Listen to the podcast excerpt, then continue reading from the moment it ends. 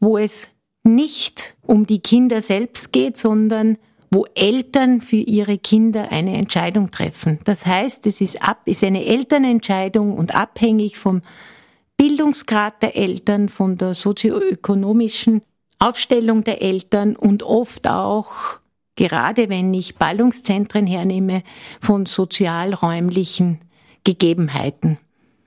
Hat nichts mit Begabung und Talenten der Kinder zu tun oder sehr wenig.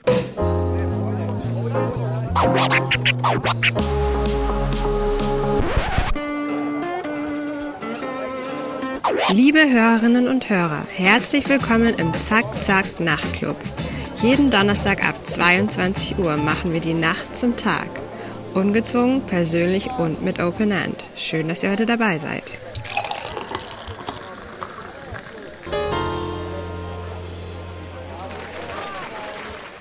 Schule ist in Österreich etwas Selbstverständliches und seit Maria Theresia erwirbt sich jedes Kind das Rüstzeug für sein zukünftiges Leben in der Schule. Neun Jahre Pflichtschule sind zu absolvieren. Nun kann man sich die Frage stellen, was aus der ursprünglichen Idee des Wiener Stadtschulrates Otto Glöckl, allen Kindern ohne Unterschied des Geschlechts und der sozialen Lage eine optimale Bildungsentfaltung zu sichern, geworden ist. Eines ist klar, Bildung wird in Österreich vererbt, das zeigen viele Umfragen und Untersuchungen seit Jahren. Dass dieser Zustand auch gewünscht ist, das kann man durchaus der aktuellen, aber auch der vergangenen Schulpolitik entnehmen. Liebe Hörerinnen und Hörer, Thomas Nasswetter begrüßt Sie wieder einmal recht herzlich zur 54. Ausgabe des Zack-Zack Nachtclubs. Die Mittelschule, Gottes vergessene Kinder? Fragezeichen. Das ist also nun der dritte Nachtclub, der sich mit dem Thema Schule beschäftigt. Nach AHS und Volksschule geht es heute um die Mittelschule, die noch vor kurzem als neue Mittelschule propagiert wurde. Vor mir am Mikrofon hat die Expertin und selbst sehr stark mit dem Thema Mittelschule befasste Frau Barbara Falkinger Platz genommen und sie wird sich nun gleich vorstellen. Frau Falkinger, stellen Sie sich bitte vor. Ja, hallo, mein Name ist Barbara Falkinger.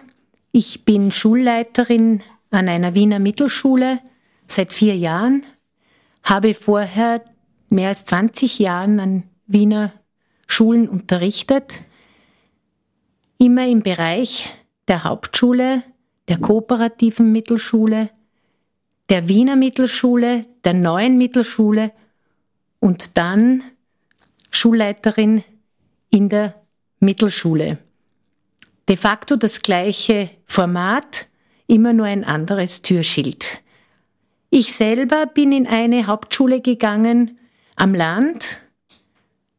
Was ich in diesem Zusammenhang spannend finde, was mir erst im Studium bewusst geworden ist, wie auch vor 40 Jahren die Weitergabe, die Vererbung der Bildung bereits stattgefunden hat. Bei uns war es so, in der Volksschule gab es zwei Klassen. In der einen Klasse saßen die Bauernkinder und die Kinder der Föstarbeiter und in der anderen Klasse saßen die Bürgerkinder. Wir wurden de facto gleich unterrichtet. Viel später wurde mir klar, dass in der einen Klasse ganz klar die Vorbereitung auf das Gymnasium war und in der anderen die Vorbereitung auf die Hauptschule. Was hat Sie bewogen, überhaupt Lehrerin zu werden, insbesondere Hauptschullehrerin damals? Darf ich ganz ehrlich sein? Es war damals das kurze Studium. Ich habe auf der BOKU studiert, habe den ersten Studienabschnitt in Mathematik nicht geschafft und habe dann ein Studium gesucht, wo ich noch einmal volles Stipendium bekomme, so dass ich mir das Studium leisten habe können. So bin ich damals auf der PEDAG gelandet und konnte zu meinem Glück und zu meiner Freude erkennen in den ersten Praxistagen, dass mir das Arbeiten mit den Kindern Spaß macht, dass, dass ich ja angekommen bin, dass das wirklich etwas ist, was mir dann auch die 20 Jahre und jetzt auch als Schulleiterin nach wie vor Freude bereitet, mit Kindern und Jugendlichen zu arbeiten. Sie haben es vorher kurz angesprochen. Sie haben angefangen mit der Hauptschule und dann ist Kooperative, Mittelschule und so weiter gefallen.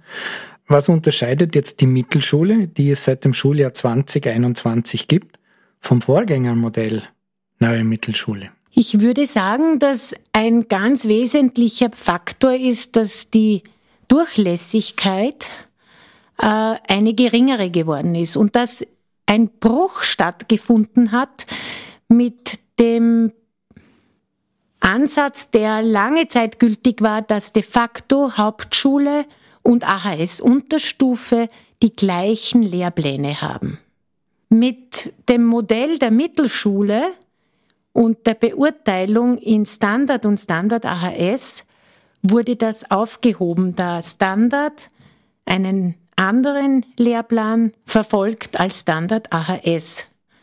Für die Kinder, die den vordergründigen Vorteil der Beurteilung in Standard äh, genießen, weil die Anforderungen nicht so hoch sind, können dies aber später oft nicht mehr aufholen, weil sie ja de facto einem anderen Lehrplan folgen müssten. Aus dieser Durchlässigkeit wurde eigentlich eine Schranke für die Kinder und somit gleicht dieses System doch, also kann man es durchaus vergleichen mit dem ganz früheren Modell von A- und B-Zug, wie Sie es ganz am, Ein am Eingang schon erwähnt haben. Also mit Durchlässigkeit, damit unsere Hörerinnen und Hörer das auch richtig einordnen können, geht es darum, den Schultyp zu wechseln aus der Mittelschule in die HS, ist das richtig? Ja, schon während der vier Jahre geht es darum, auch hier eine Durchlässigkeit zu ermöglichen, dass dieses Kind, das vielleicht aus privaten Gründen Lernschwierigkeiten im, in der sechsten Schulstufe in Englisch hatte, im ersten Halbjahr zwei nicht genügend geschrieben hat, in Standard eingestuft wurde, weil es eben nicht Standard AHS beurteilt werden kann, wenn es zwei nicht genügend hat. Dann sich im Laufe des zweiten Semesters wieder verbessern würde, so dass vielleicht am Ende des Schuljahres oder am Beginn des, der siebten Schulstufe die Lehrer sagen würden, probieren wir es in Standard AHS, kann es natürlich sein, dass diese Lücke, die sich da aufgetan hat, für das Kind viel zu groß ist, diese zu überwinden. Für diejenigen Hörerinnen und Hörer, die jetzt so nicht ganz verstanden haben, worum es geht. Es geht nämlich um die Leistungsbeurteilung. Ich habe das selber ein bisschen recherchiert. Also in der fünften Stuhlstufe steht da im Gesetz, wird das Notensystem in der Volksschule nach der fünfteiligen Notenskala in allen Unterrichtsgegenständen fortgeführt und ab der sechsten gibt's dann dieses Standard AHS, Leistungsniveau, Dabei entspricht die Beurteilung mit nicht genügend im Leistungsniveau Standard AHS bestenfalls der Beurteilung mit befriedigend im Leistungsniveau Standard. Das ist manchmal sehr verlockend zu sagen, ich kriege keinen Fünfer, sondern ich kriege einen Dreier. Ja? Aber das wieder aufzuholen ist nicht so einfach. Und dann, wie Sie es angesprochen haben, natürlich am Ende der achten Schulstufe geht es sehr wohl um die Übertritte in eine weiterführende Schule, wo mit Beurteilungen in Standard wesentlich weniger weiterführende Schulen gewählt werden können, als wenn Mathe, Deutsch und Englisch im Niveau Standard AHS beurteilt werden. Ja.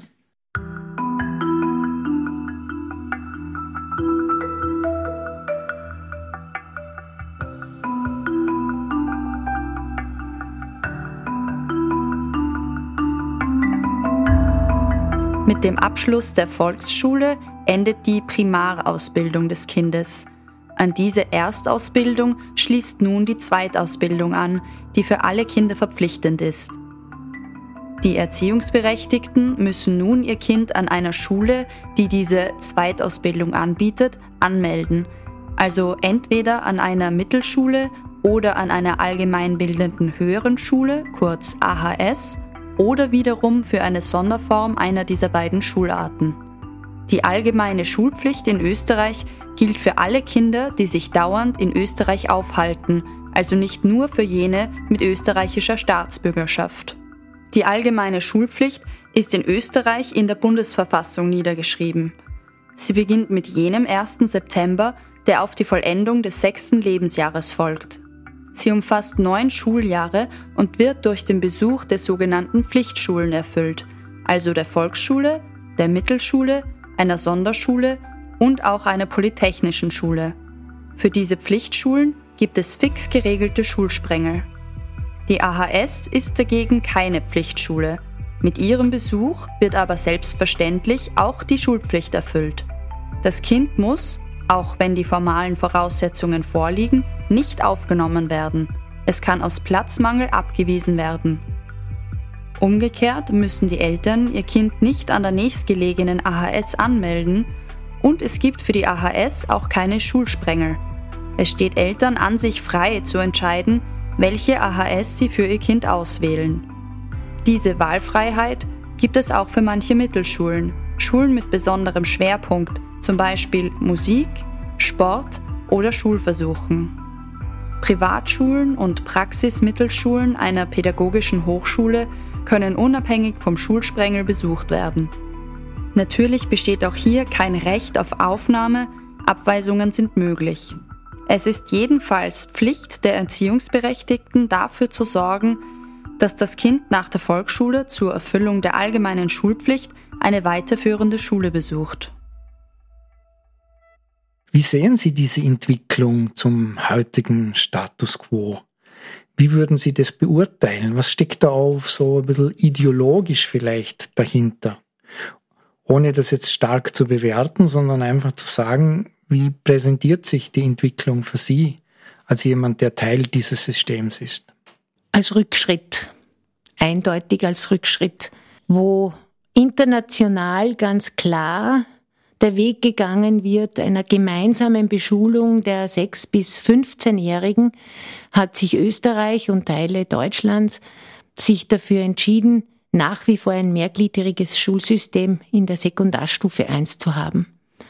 Was dieses System unterstützt, ist, dass Entscheidungen zu einem Alter in einem Alter getroffen werden, und zwar, wenn die Kinder neun und zehn Jahre alt sind, wo es nicht um die Kinder selbst geht, sondern wo Eltern für ihre Kinder eine Entscheidung treffen. Das heißt, es ist, ab, ist eine Elternentscheidung und abhängig vom Bildungsgrad der Eltern, von der sozioökonomischen Aufstellung der Eltern und oft auch, gerade wenn ich Ballungszentren hernehme, von sozialräumlichen Gegebenheiten.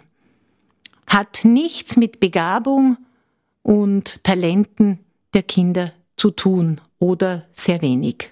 Kann man das vereinfacht sagen, die Chancengleichheit dieser Kinder ist ab dem Punkt des Eintritts in die Sekundarstufe nicht mehr wirklich gegeben. Kann man das so krass ausdrücken? Sagen wir so. Talentierte und sehr gute Schüler und Schülerinnen können im österreichischen Schulsystem, egal in welcher Schulform sie sind, bis zur Matura kommen. Sorgen machen mir Kinder, die von zu Hause her nicht so eine gute Unterstützung haben und nicht sehr gute Schüler sind und Schülerinnen sind. Die haben es tatsächlich sehr, sehr viel schwerer. Kinder mit nicht deutscher Muttersprache, mit keinem finanzkräftigen Elternhaus im Hintergrund, mit Eltern, die selber wenig Bildungserfahrung haben, wenn die es in die AHS-Oberstufe schaffen, dann waren sie wirklich, wirklich sehr, sehr gute Schüler und Schülerinnen.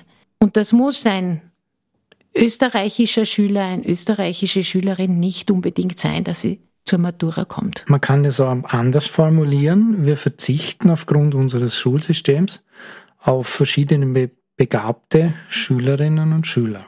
Ja, andere Schulsysteme haben genau das aufgegriffen, wie zum Beispiel das finnische, die gesagt haben, wir brauchen alle.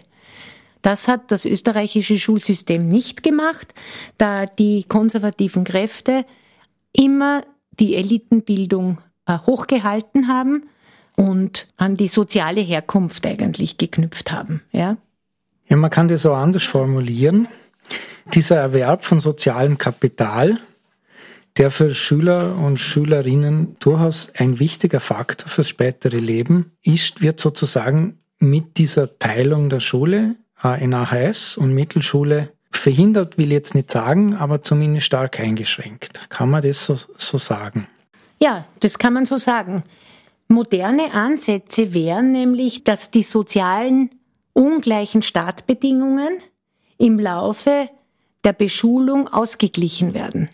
Das wäre ein pädagogischer Ansatz, dem ein modernes Schulsystem eigentlich Rechnung tragen müsste. Und unser Schulsystem macht es nicht. Unser Schulsystem, wo eben Bildung vererbt wird, gleicht die sozialen ungleichen Startbedingungen im Laufe der Schulkarriere nicht aus, sondern verstärkt sie zum Teil.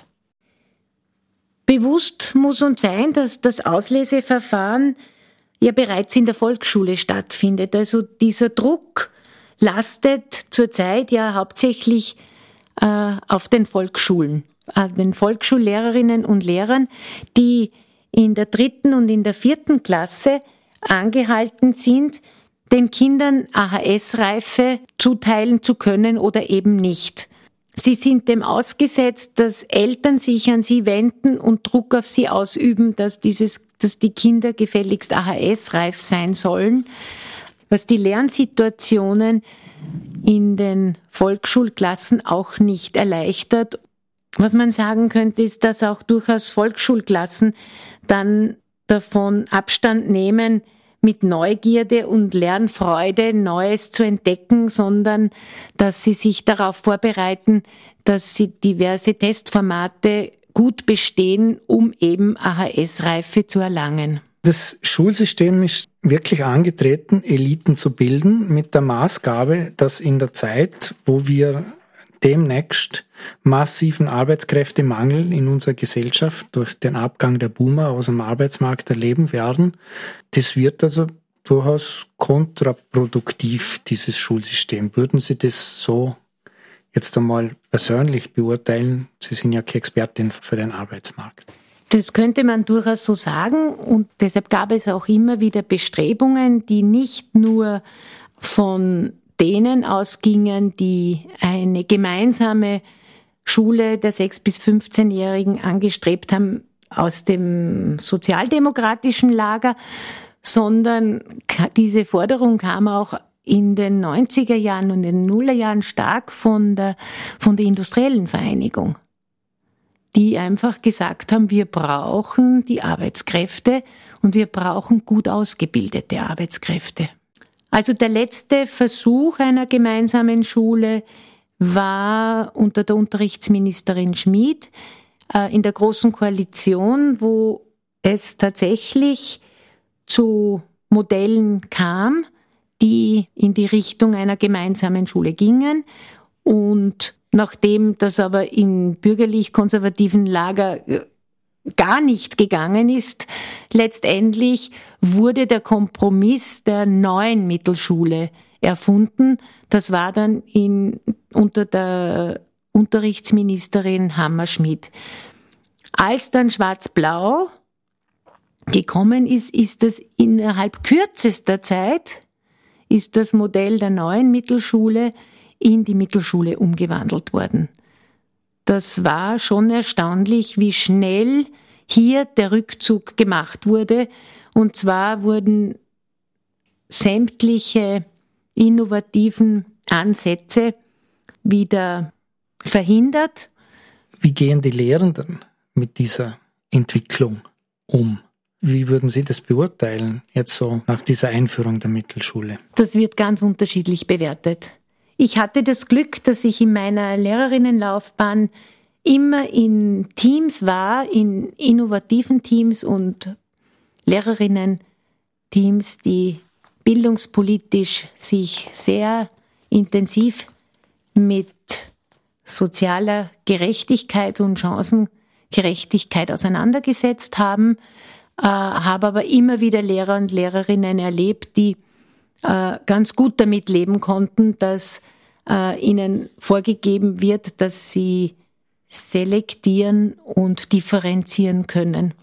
Ich sage jetzt einmal, das hängt damit zusammen, das ist das dieser Glaube, dass Lernen in homogenen Gruppen besser funktioniert. Ja. Dieses Modell ist schon etwas, wo auch immer wieder Lehrerinnen drauf reinfallen, ja. Weil es halt dann vielleicht ruhiger in, im Klassenzimmer ist, hat aber nichts mit einem wirklichen Lernerfolg zu tun. Sie sind der Meinung, dass dieses, Sie haben es angesprochen, homogene, dass das eher kontraproduktiv ist fürs Lernen selber. Alle Untersuchungen zeigen, dass die, die wirklichen Lernfortschritte in heterogenen Lernergruppen, Lernerinnengruppen stattfinden und dass vor allem Kinder und Jugendliche mit sozialen Benachteiligungen in, in heterogenen Gruppen profitieren.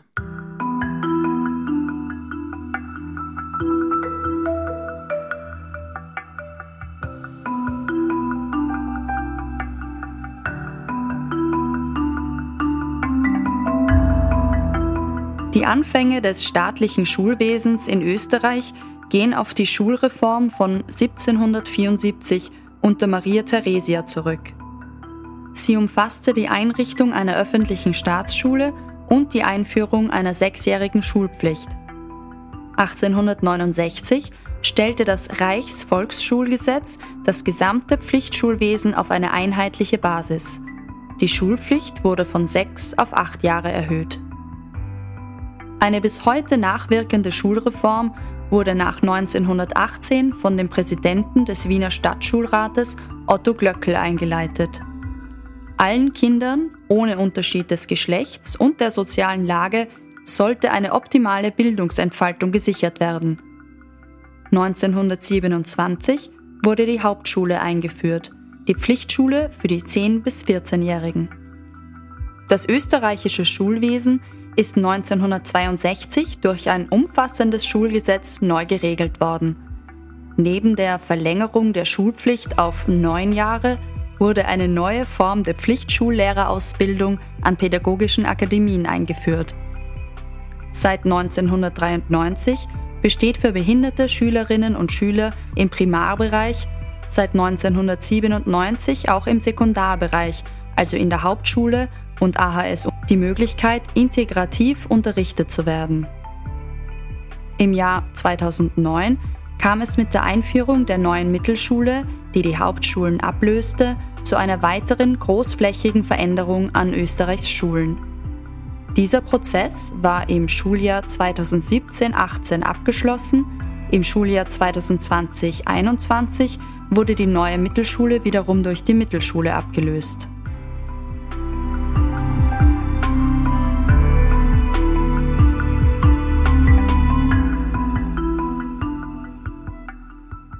Wie gehen die, die Kinder damit um, mit diesem Thema Mittelschule oder diesem Wechsel von der neuen Mittelschule zur Mittelschule? Ich glaube, dass den meisten das gar nicht bewusst ist, dass da eine Änderung stattgefunden hat.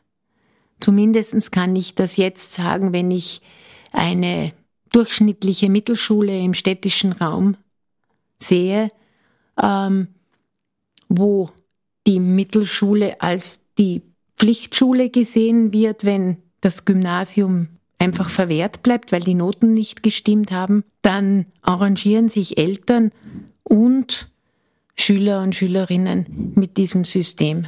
Also das heißt, zumindest die Eltern wissen, dass da wenig Chancengleichheit dann herrscht. Oder ist denen das auch nicht bewusst? Ich glaube, dass ihnen nicht, dass das nicht bewusst ist. Weil wenn es keine Möglichkeit gibt, aufgrund der Noten in der Volksschule ins Gymnasium zu gehen, dann wird das Bestreben einfach sein, eine gute Schülerin in der Mittelschule zu sein, um dann in eine weiterführende Schule zu gehen oder eine gute Lehre zu erhalten. Also ich denke, das ist, das ist dann der Weg, den die Kinder und die Eltern wählen. Und der ist auch gut so. Ich denke, das würde sonst das System ja noch kränker machen, wenn äh, innerhalb dieses Systems äh, eine, eine Abwertung stattfinden würde. Was ganz sicher ist, ist, dass die Mittelschule an sich einfach vom Ruf und vom Stellenwert nicht anstrebenswert ist für Eltern aus, aus dem Bildungsbürgertum. Die schauen, dass ihre Kinder wenn es nur irgendwie geht, in die AHS-Unterstufe kommen und wenn sich das gar nicht ausgeht, dann in eine private Mittelschule. Für diese Eltern ist die Mittelschule absolut tabu als Bildungsstätte. Ja, es gibt ein paar Ausnahmen, es gibt Schulversuche und Versuche, so etwas wie eine gemeinsame Schule der 6- bis 15-Jährigen zu gestalten. Man muss sich aber dessen bewusst sein, dass das Nischen sind und zurzeit keine Chance haben, in ein, ein Regelschulwesen überzugehen. Diese Nischen und diese Schulversuche waren natürlich immer die Hoffnung, dass aus diesem Schulversuch so etwas entstehen könnte wie ein Modell, das dann äh, übertragen werden könnte auf ein Schulsystem. Aber diese Schulversuche haben hauptsächlich in den Mittelschulen stattgefunden und nicht in den AHS-Unterstufen. Sie haben mir da vorher ein Stichwort geliefert. Das möchte ich jetzt aufgreifen. Sie haben gesagt, in einem städtischen Umfeld.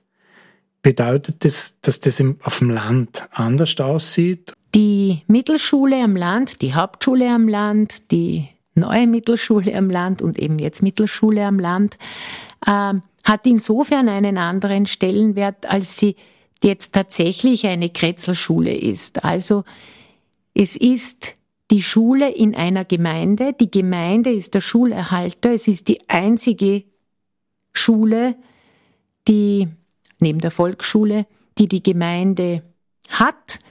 Und nicht selten ist der Bürgermeister der Schuldirektor. Das heißt, die werden schauen, dass diese Schule super ausgestattet ist, dass sie ein tolles Profil erarbeitet, vielleicht einen Schwerpunkt und die versuchen natürlich möglichst viele Kinder aus der Gemeinde in dieser Schule zu halten. Räumliche Nähe ist natürlich auch gegeben, äh, wenn das, wenn das Gymnasium 30 Kilometer entfernt wäre. Im städtischen Bereich, wenn ich Wien hernehme, ist meine Schule leider nicht die einzige Schule des Bürgermeisters und da kommt es dann eben nicht zu dieser tollen Ausstattung der beinahe 1000 Schulen Wiens. Wenn es darum geht, dass sich eine Schule etwas wünscht, dann heißt es ja, wenn das alle Schulen kriegen, können wir uns das nicht leisten.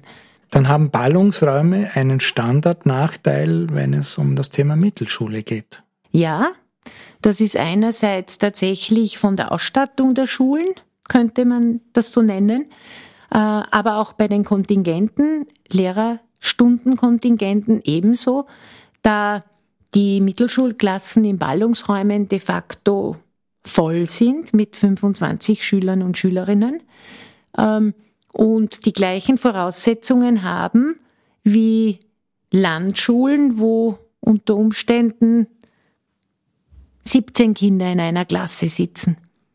Dazu noch, dass ich in Ballungsräumen mehr Förderbedarf habe als vielleicht in einer gut durchmischten Landhauptschule.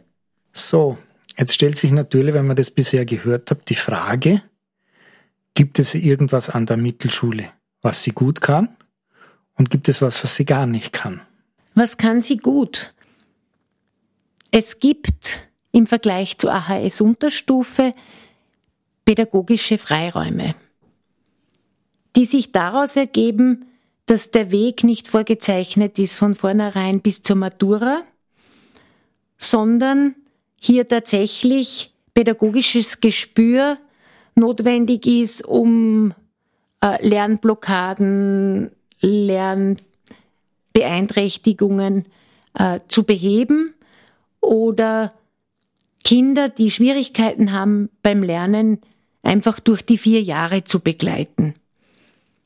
Und da ist tatsächlich der pädagogische Rahmen ein weiterer. Das kommt den Kindern zugute, die eben Schwierigkeiten haben. Und es gab immer wieder so Fenster, wo eine aufkeimende Akzeptanz der Mittelschule auch durchaus in bürgerlichen Schichten war, wenn es darum ging, dass von, diesen, von dieser pädagogischen Methodenvielfalt auch die eigenen Kinder was abbekommen haben. Nach der Frage, was kann sie nicht, ich denke, da habe ich schon genug darüber gesprochen, aber in diesem Zusammenhang möchte ich die Belastung der Lehrer und Lehrerinnen ansprechen, die in der Mittelschule arbeiten, dass hier die Belastung tatsächlich eine extrem hohe ist, da sie damit konfrontiert sind, nicht jetzt Wissensvermittlung zu machen, sondern wirklich großteils Sozialarbeiter und Sozialarbeiterinnen sind und in diesem Spannungsfeld arbeiten müssen. Sie wollen natürlich den Kindern keinen Startnachteil mitgeben und gleichzeitig zu spüren, dass so viel äh, Hintergrundarbeit mit den Eltern, mit den Kindern zu machen ist, um überhaupt eine Lernbereitschaft herstellen zu können. Würden Sie heute einem jungen Menschen empfehlen oder was würden Sie einem jungen Menschen empfehlen, der heute Lehrer werden will? Welchen Ausbildungsweg, für welchen Schultyp soll er sich entscheiden? Das ist mittlerweile einfach. Das ist das Einzige, was sich getan hat. Es gibt eine gemeinsame Lehrerinnenausbildung. Es ist die Primarstufenausbildung, die Sekundarstufenausbildung, Sek 1 und Sek 2 de facto auf Hochschulniveau und es ist die gleiche Ausbildung für alle Lehrerinnen. Aber wir haben noch immer ein getrenntes Schulwesen. Die Unterscheidung würde ich jetzt nennen, ja, interessiere ich mich im Bereich der Primarstufe, also sprich, äh, will ich wirklich die Basisbildung mit kleinen Schülern und Schülerinnen der sechs bis zehnjährigen machen oder eben Unterstufe beziehungsweise dann Oberstufe unterrichten. Die Ausbildung ist die gleiche.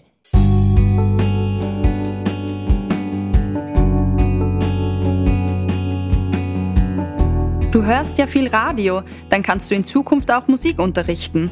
Wir brauchen dafür dringend jemanden. Zitat einer Mittelschullehrerin, die anonym bleiben möchte. Ja, das ist einfach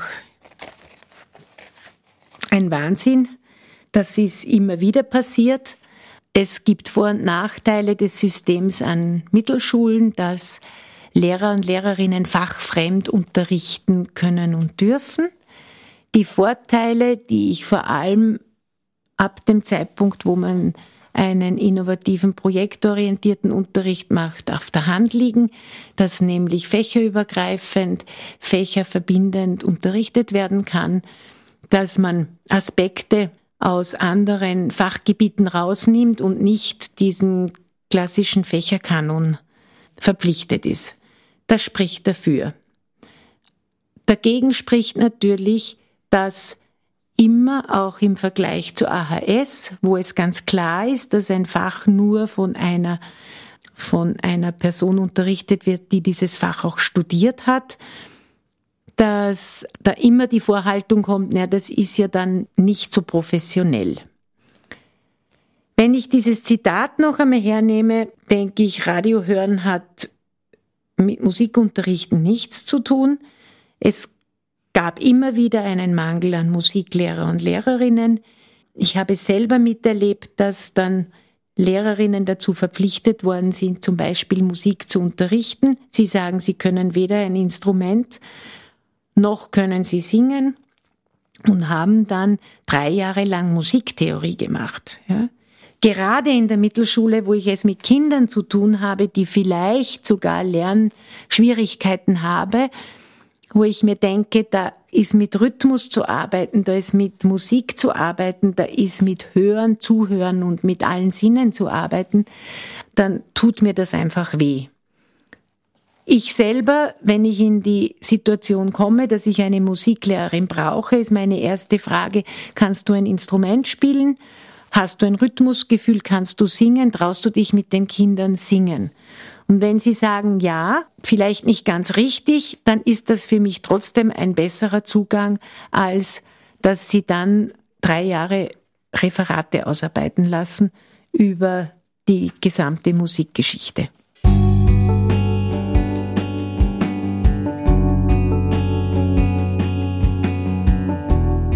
In der Sekundarstufe 1 liegen die durchschnittlichen Ausgaben im Bundesschnitt bei 11.600 Euro und teilen sich wie folgt auf die neuen Mittelschulen und AHS-Unterstufen auf. AHS Unterstufe 8.900 Euro und neue Mittelschule 13.200 Euro. Somit liegen die durchschnittlichen Kosten an den AHS-Unterstufen um mehr als 4.000 Euro pro Schülerin unter denen der neuen Mittelschulen. Bundesministerium für Bildung, Wissenschaft und Forschung. Nationaler Bildungsbericht Österreich 2021.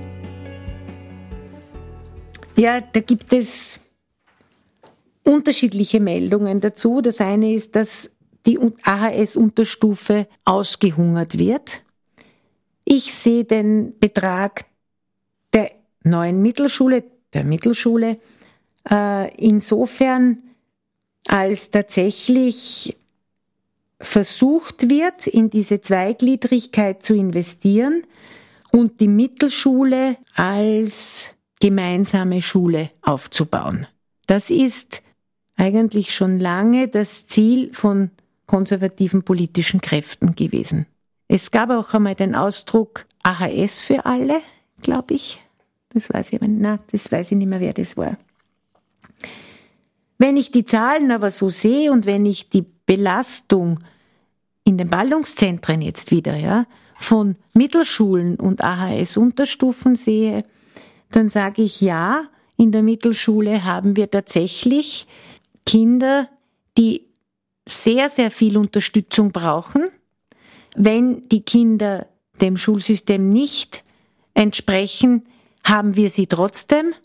Das hat die AHS-Unterstufe nicht, weil wenn das leistungsmäßig nicht entspricht, das Kind, dann heißt es eben, na dann geh in die Mittelschule. Das hat die Mittelschule nicht.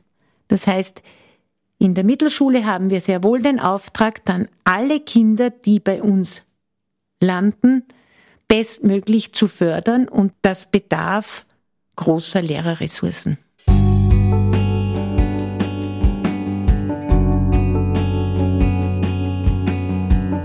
Unsere Einstellung der Zukunft gegenüber muss sein, wir sind jetzt verantwortlich für das, was in der Zukunft geschieht. Karl Popper, Philosoph, Erkenntnis- und Wissenschaftstheoretiker. Naja, das haben wir gerade mit sehr vielen Themen. Wenn ich da an das Klima denke, wenn ich an äh, andere politische Ereignisse denke, dann sind wir höchst gefragt, diese Themen in der Schule aufzugreifen und tatsächlich politische Bildung zu machen, um äh, jetzt, wenn, ich, wenn man rundherum schaut, wer in der Demokratie schläft, wacht in der Diktatur auf, war immer ein wichtiger Satz in der politischen Bildung, aber dass es eventuell tatsächlich äh, real werden kann. Dieses Gefühl hatte ich bislang nicht und das ist, wenn ich das Weltgeschehen anschaue, das erste Mal bedrohlich. Es ist unendlich wichtig, Kindern und Jugendlichen politische Bildung zukommen zu lassen, demokratiepolitische Bildung, ihnen Möglichkeiten zu geben und Möglichkeiten zu schaffen, wo sie sich einbringen können, wo sie partizipieren können, wo sie erleben, ja, dass das Leben hier und die Entscheidungen für die Zukunft mit ihnen zu tun hat. Und das ist jetzt bin ich wieder bei der Mittelschule. Das ist natürlich nicht sehr erbaulich, wenn ich in einer Klasse drinnen frage, wie viele Eltern zum Beispiel bei der Bundespräsidentinnen Wahl wählen gehen dürfen und ich bin bei 30 Prozent. Das ist die, die Bundespräsidentenwahl ist jetzt insofern halt nicht besonders repräsentativ, aber bei anderen Wahlen, wenn in die Richtung gearbeitet wird und da sitzen die Kinder drinnen und die sagen sich, das hat alles nichts mit mir zu tun, ja, dann ist das äh, ein ganz, ganz großer, ein großes Verbrechen ja, an diesen Kindern und Jugendlichen, weil die sind unsere Zukunft und die haben eigentlich keine politische Verankerung hier in unserer Gesellschaft. Ich spreche wiederum von Mittelschulen im städtischen Raum, wo äh, eben aufgrund der Staatsbürgerschaft viele Eltern nicht wählen dürfen, sich nicht im, im, im politischen Leben in Österreich wiederfinden und sich auch nicht angesprochen fühlen.